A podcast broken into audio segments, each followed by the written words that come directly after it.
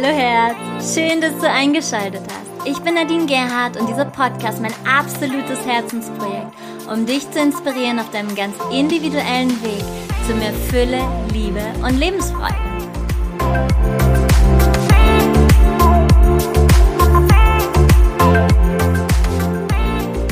Yay, Satnam! Thanks God, it's Monday! Wie schön, dass du wieder eingeschaltet hast zu einer neuen Folge von Heiter bis Sonic. Heute gibt es einen wundervollen Soul Talk mit einer noch wundervolleren Frau, die ich schon seit so vielen Jahren schätze, sehr, sehr schätze. Und sie zählt zu meinen absoluten Top-Mentorinnen. Und ich bin wegen ihr, mit ihr schon um die ganze Welt gereist und war mit ihr in New York, ich war mit ihr in Indien, in Serbien, in London. das überlegen. In Berlin, okay, das ist fast ums Eck. Auf jeden Fall zählt diese Frau oder sie verkörpert für mich das Bild der alten Weisen.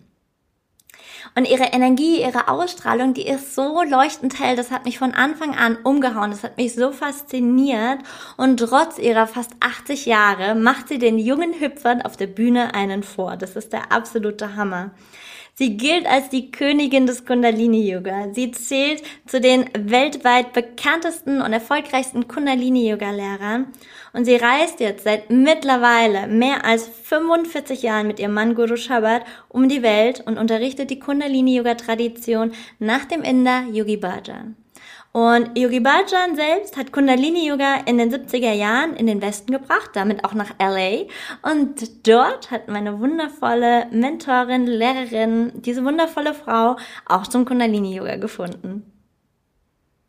Auch sie ist viele, viele Jahre mit Yogi Bhajan um die Welt gereist und hat mit ihrem Mann zusammen 1983 das Golden Bridge Yoga Center in Los Angeles eröffnet. Das war damals ein Riesenhype. Es war das größte Yoga-Studio der ganzen USA mit 1800 Quadratmetern Studiofläche, mit über 100 Kursen in der Woche, mit über 5000 Übenden und ja, das war eine Riesendimension. Irgendwann hat auch ein Studio in New York City, in Manhattan aufgemacht. Und ich bin so froh, dass ich dort noch gewesen bin, weil es sind so unendlich schöne Erinnerungen, die ich an dieses Studio habe, mit so einer hochschwingenden Energie mitten in Soho. Und ah, ich habe echt geweint, als es hieß, dass das Studio zumacht. Mittlerweile gibt es beide Studios nicht mehr. Aber du kannst die beiden überall auf der Welt antreffen, je nachdem, wo sie gerade Teacher-Trainings geben. Und gäbe es Corona nicht, dann wäre ich diesen April wieder in Indien. Und ich habe mich schon riesig drauf gefreut. Aber naja, so ist das Leben. Es ändert sich, wann immer es will. Vielleicht wäre ich niemals zum Kundalini Yoga gekommen, wenn diese Frau nicht so ein großer Star zu der Zeit gewesen wäre weil mein damaliges Yogi-Leben, da ging es mehr um Handstand und Spagat, aber irgendwas hat mir ja immer wieder gefehlt und dementsprechend bin ich doch immer wieder auf die Suche gegangen. Und ich wusste damals, oder das hört sich jetzt voll gemein an, aber ich dachte, diese ganzen Kundalinis, das sind alles Freaks mit ihren Turbanen und ihren weißen Kleidern. In Frankfurt ist es so, dass man traditionell schwarz trägt. Ähm, nun ja, aber wie du mittlerweile weißt, hat sich das alles verändert. Sie war in Magazinen abgelichtet wie der New York Times, der Vogue, InStyle, Rolling Stones und wie sie alle heißen und wurde bezeichnet als den berühmtesten Yogi Hollywoods. Und zu ihren Kunden zählten Stars wie Madonna, Michael Jackson, Al Pacino, Cindy Crawford, Reese Witherspoon und viele, viele mehr. Warum ihr das irgendwann zum Verhängnis wurde und warum sie das von ein auf den anderen Tag gelassen hat, darüber reden wir hier im Interview. Ihr spiritueller Name bedeutet übersetzt eine, die Tausenden über den Ozean hinweg hilft. Sie lebt das, was sie sagt und gibt es an wirklich tausende Menschen weiter. Sie ist Autorin der Bücher Die acht Gaben des Menschen und Bountiful, Blissful und Beautiful für werdende Mütter. Und dieses Buch gibt es mittlerweile auch auf Deutsch. Und ich habe schon so viel diese Bücher weiterempfohlen und alle waren begeistert. Und du findest die Links zu den Büchern natürlich in den Show Notes, dann kannst du später reinschauen. Und sowieso die Carlsaway-Ausbildung von ihr. Sie ist ja auch unter anderem spezialisiert auf Frauen und werdende Mütter. Das sollte jede Frau gemacht haben. Egal, ob du Kinder willst oder nicht, ob du schon Kinder hast. Es ist ein Must für jede Frau. Es war die mit beste Ausbildung, wenn nicht sogar die beste Ausbildung im Kundalini Yoga, die ich je gemacht habe. Und jetzt habe ich die Spannung so sehr aufgebaut, aber du weißt ja schon den Namen. Freue dich auf das Interview mit Gurmukh Kaur Khalsa. Wir sprechen nicht nur über Kundalini Yoga, sondern darum, warum du deiner inneren Stimme immer vertrauen solltest. Was wir Menschen angestellt haben, dass wir uns mittlerweile so sehr in der Trennung befinden. Wir sprechen über das menschliche Ego, wir sprechen über die Liebe, über die Sexualität, über Frau sein und vor allen Dingen das bewusste Frau sein und über bewusste Beziehungen, damit auch bewusste Partnerschaften. Das Interview ist auf Englisch und im November 2017 in Serbien entstanden. Und das, was Gurmuk sagt, passt so sehr ins aktuelle Zeitgeschehen rein. Das ist der Hammer. Ich habe Gänsehaut bekommen, als ich es abgehört habe. Wie ist das Interview entstanden? Ich war auf dem Teacher Training in Serbien und dort vor Ort kam mir so die Idee, warte mal, ich will doch irgendwann einen Podcast machen. Vielleicht frage ich sie mal, ob sie ein Interview mit mir machen möchte. Es hat tagelang gedauert, bis ich mich überhaupt getraut habe. Sie hat direkt Ja gesagt. Und für diesen Interviewtermin hatte ich noch ein paar Tage Zeit. Das heißt, ich hatte noch nichts wirklich vorbereitet. Und nach einer Runde Teacher Training sagt sie mir auf einmal, wir machen das Interview jetzt, also in zwei Minuten, weil das serbische Fernsehen ist da und das können wir dann direkt kombinieren.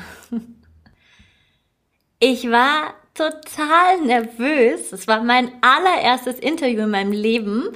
Ich habe, während das serbische Fernsehen Gurmuk interviewt hat, habe ich meine Fragen vorbereitet nebenbei. Der Raum ist riesig, wir sind mehrere Menschen, also wunder dich nicht, wenn es im Hintergrund ein bisschen rauscht, weil mein Handy-Akku war leer. Ich musste mir ein Handy ausleihen, ich hatte kein Mikro dabei und genauso war es eben. Aber es ist total authentisch und ich wünsche dir jetzt ganz viel Spaß dabei. Gurmukh, thank you so, so much for your time. I'm glad to speak with you about Kundalini Yoga, about life, about you. And my first question is, did you choose Kundalini Yoga and why? Or did it happen to you? Kundalini Yoga chose me. The same as everything. When truth prevails, it's chosen. If you have that trust and you can listen to that inner voice. It will lead you, and you don't have to make choices. You don't have to even make decisions. It's all set up for you ahead of time.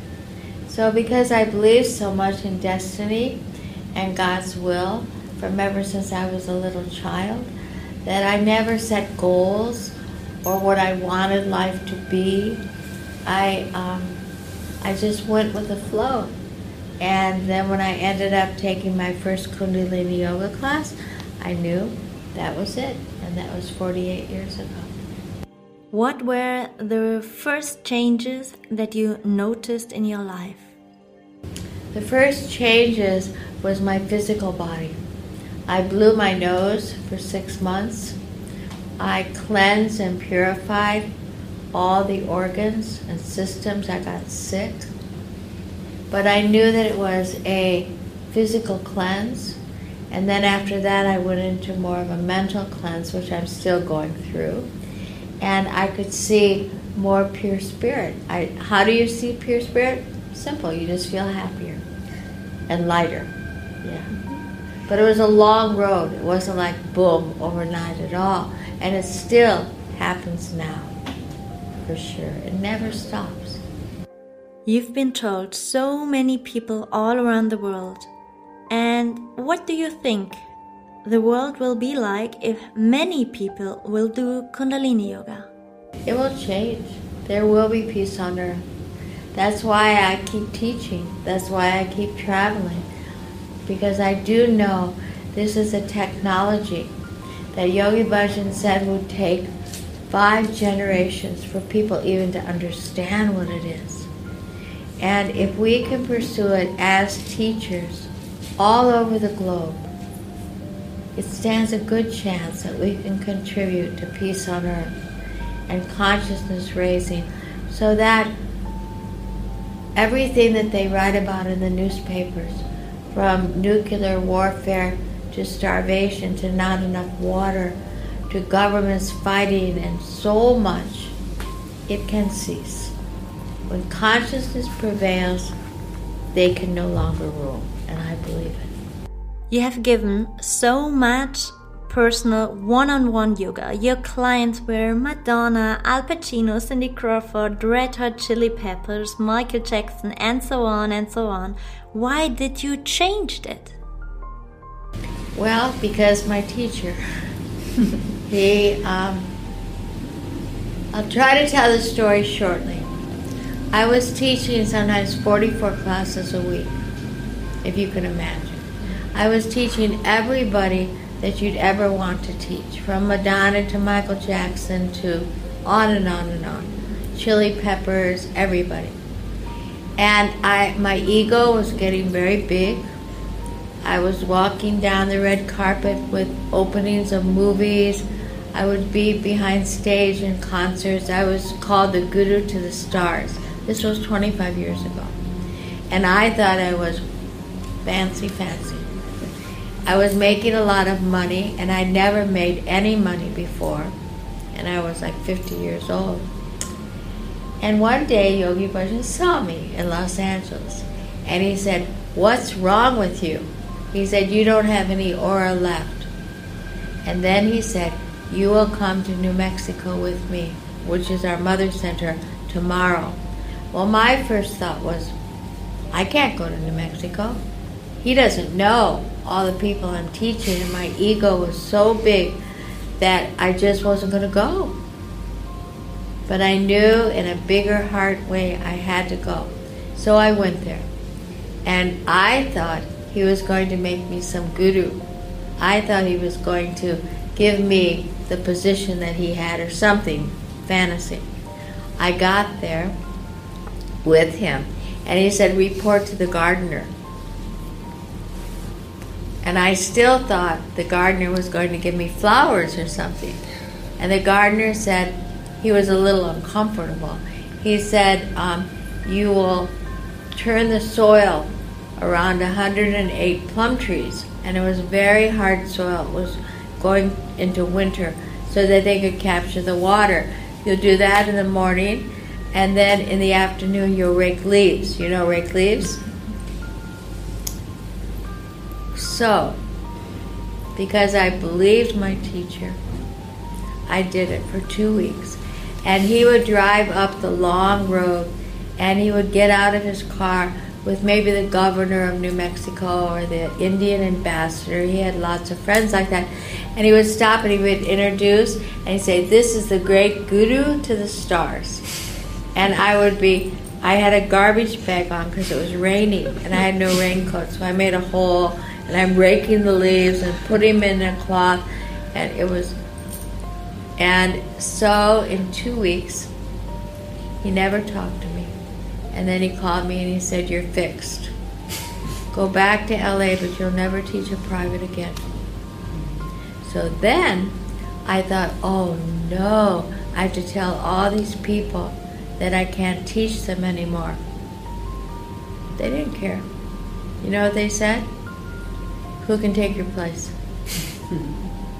and I realized very quickly that people of that caliber they have a gardener, they have a cook, they have a yoga teacher, and if they have to get a new cook, who cares?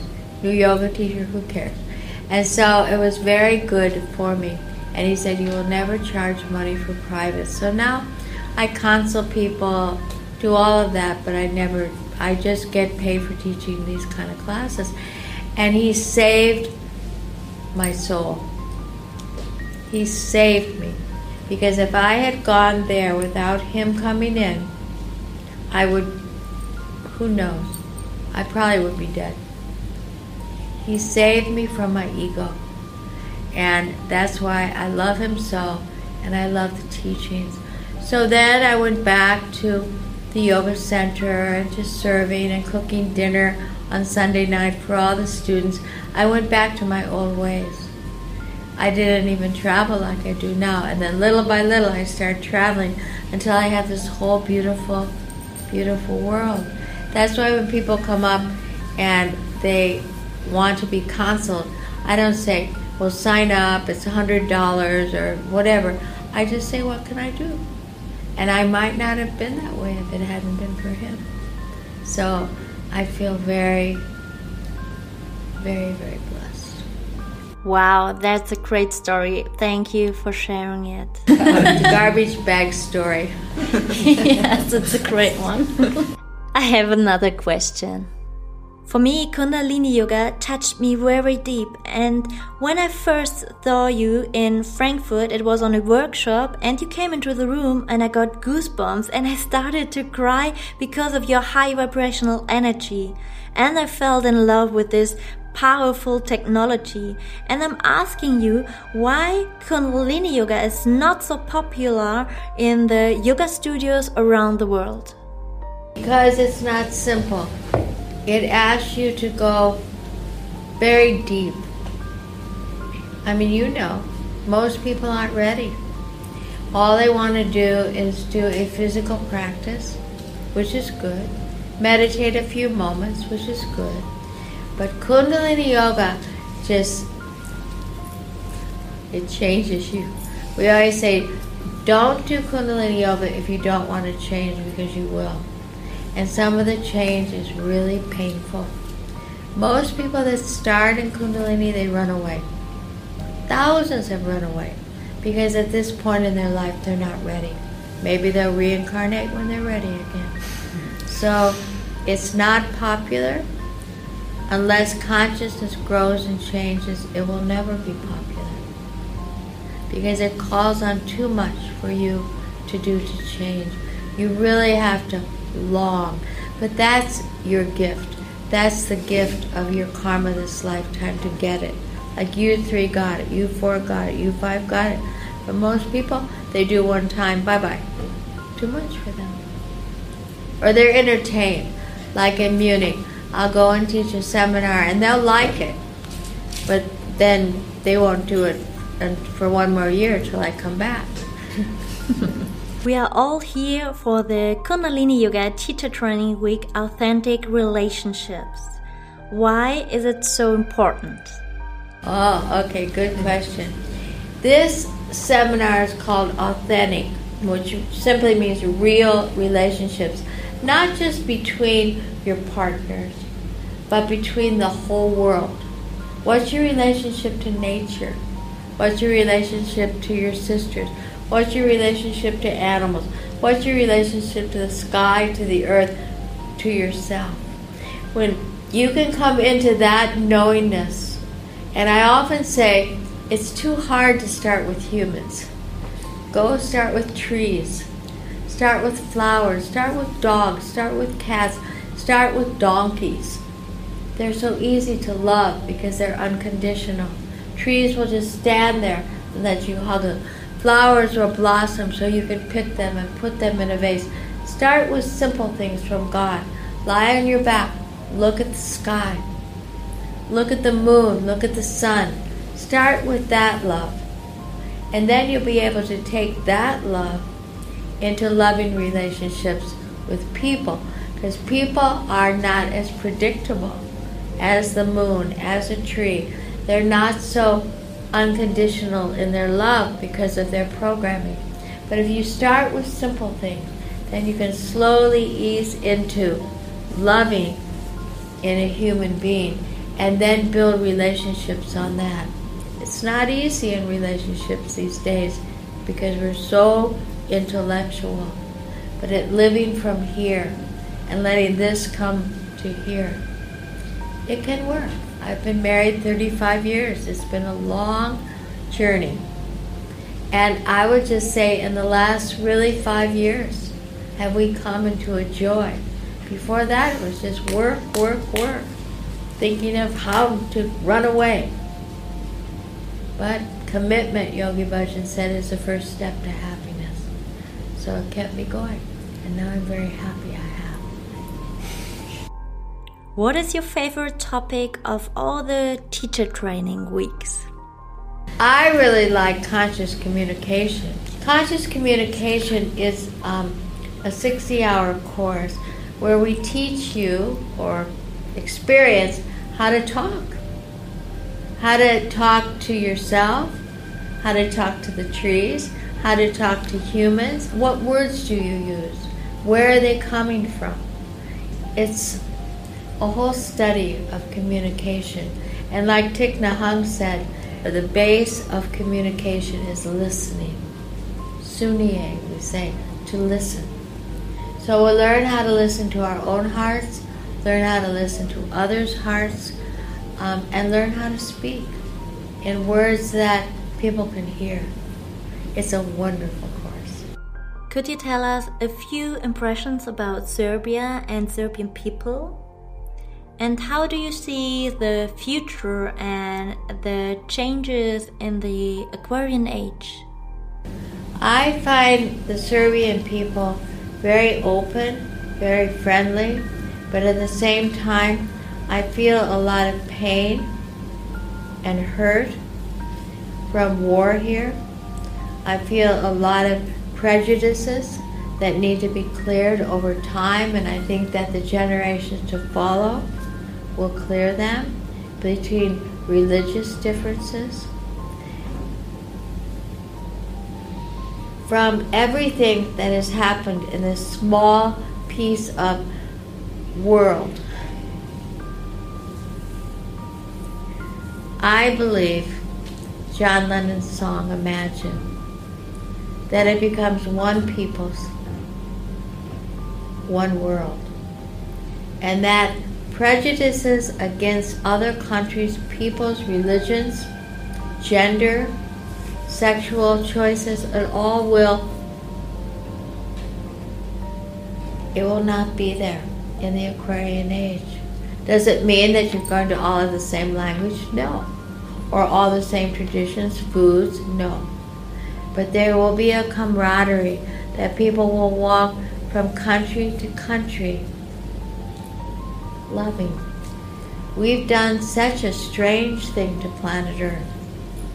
A very strange thing. Dissecting, separating. I'm German, I'm Serbian, I'm America.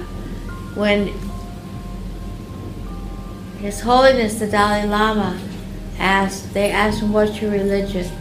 He said, My religion is kindness. When they asked him, what is your country? He said, Every country I go to where there's love, that is my country.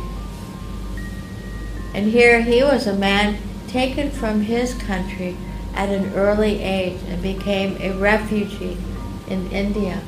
If he can be that big, I'm not an American. I'm not a Serbian. I'm not a man. I'm not a woman. I am who I am, which is universal. And when we come to that, the world can relax. We don't have to fight anymore. We'll share our food, our water, our love, our economics. It seems far away, but it could happen very quickly as we shift into the Aquarian age. What is the role of women in this world? We have to lead. We've lost what we came for. We've lost about 2,000 years. A necessary loss, but we lost that we are the power. We are the creative force of the universe. We're the only ones that can bring in creation. Yogi Bhajan promised it would never be done in a test tube. It has to come through a mother's womb. How do we heal it? We heal it with women being with women through no competition, no comparison. We come to love each other and then men will follow.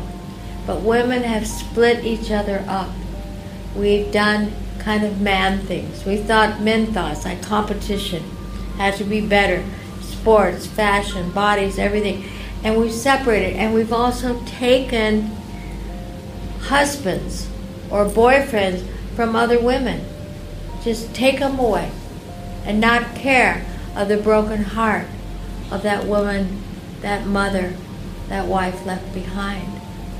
When we can come together and know our sisters are all together and we're so important in a oneness, men will fall at our feet.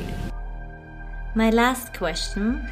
We have been living in the sex sold model for a long time and it is supported by the whole of society. What used to be an act of liberation is now moving more and more towards pornography and vulgar language and the holiness of sexuality has been lost over the years. How do you think sexuality will change in the next few years and decades? Well, Yogi Bhajan, I was just reading, in the future generations, sex won't be important anymore. It will be a nice entertainment. People will have a moment of oneness with God. When you orgasm, that's a oneness with God, the connection.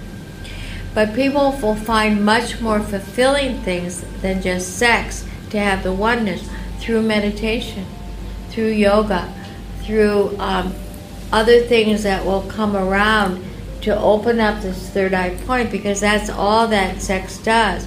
It opens up the third eye point. And so it will lose its importance.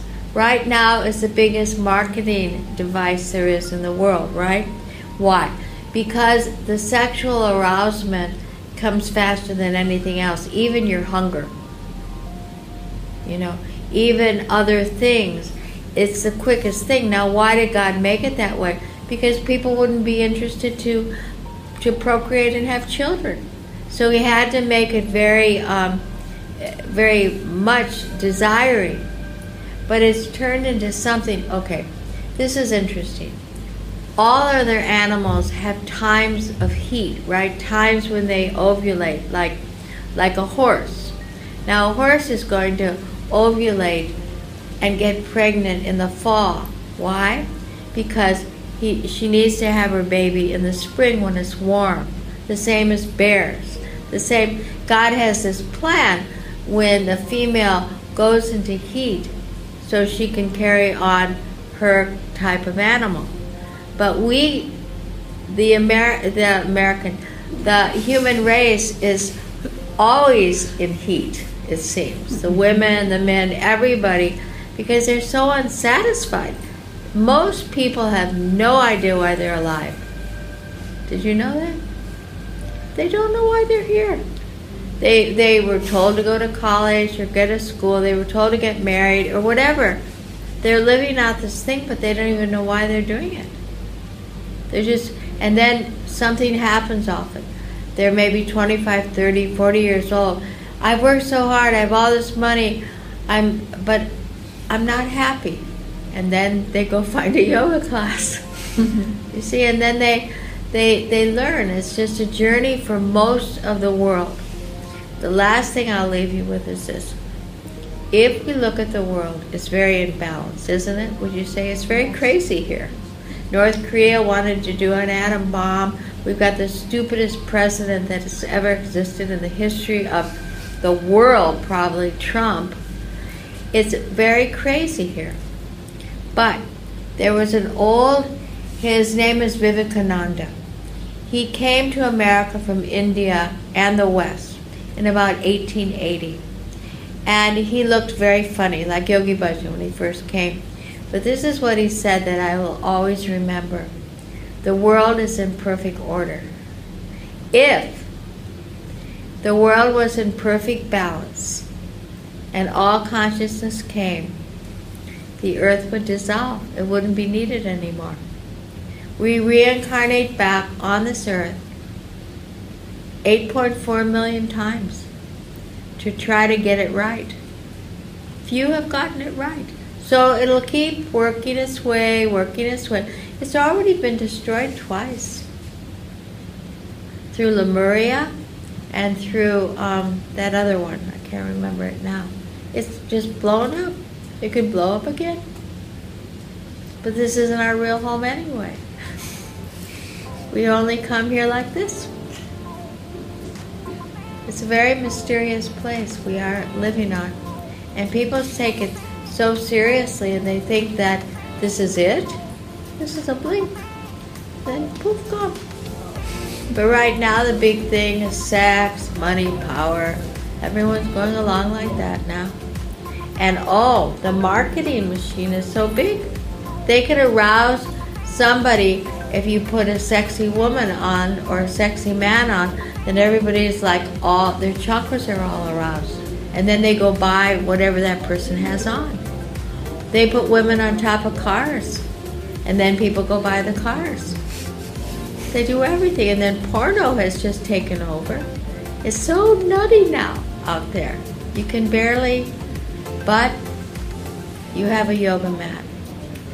And when you get lost, no matter where you are in the world, you can sit, you can meditate, you can do your yoga and go in again. We're so blessed. Most people have no means or ways to go within. They just go without. Get a drink, get a drug, do marijuana, go to your therapist, get get psychological drugs, go beat somebody up. They, they, no one knows what to do parents don't know how to be parents anymore. It's so funny world we live in. Don't take it so seriously. Better to just enjoy the life, serve, help others, eat good food, go dancing. Thank you. Do Kundalini yoga. Yay! Satnam. Satnam. Thank you. Thank you. Thank you. Thank you so much. Das war zwischen all den Kundalini-Yoga-Klassen, die morgens um 4 Uhr starten und bis abends gehen. Und ähm, ja, das kam dann noch von Gurmuk und ja, ich bin dabei, immer.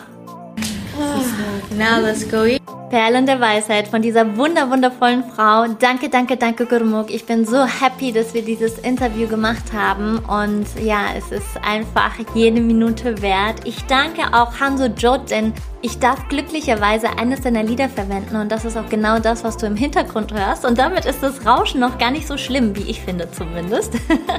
Und ich wünsche dir jetzt eine wundervolle Woche, einen wundervollen Start in die Woche. Lass es dir gut gehen, trag dich auf Händen und lass das Außen nicht dein Inneres beeinflussen. Ganz, ganz wichtig. Wir hören uns nächste Woche Montag zu einem neuen Magical Monday. Lass dich überraschen, was da denn kommen wird.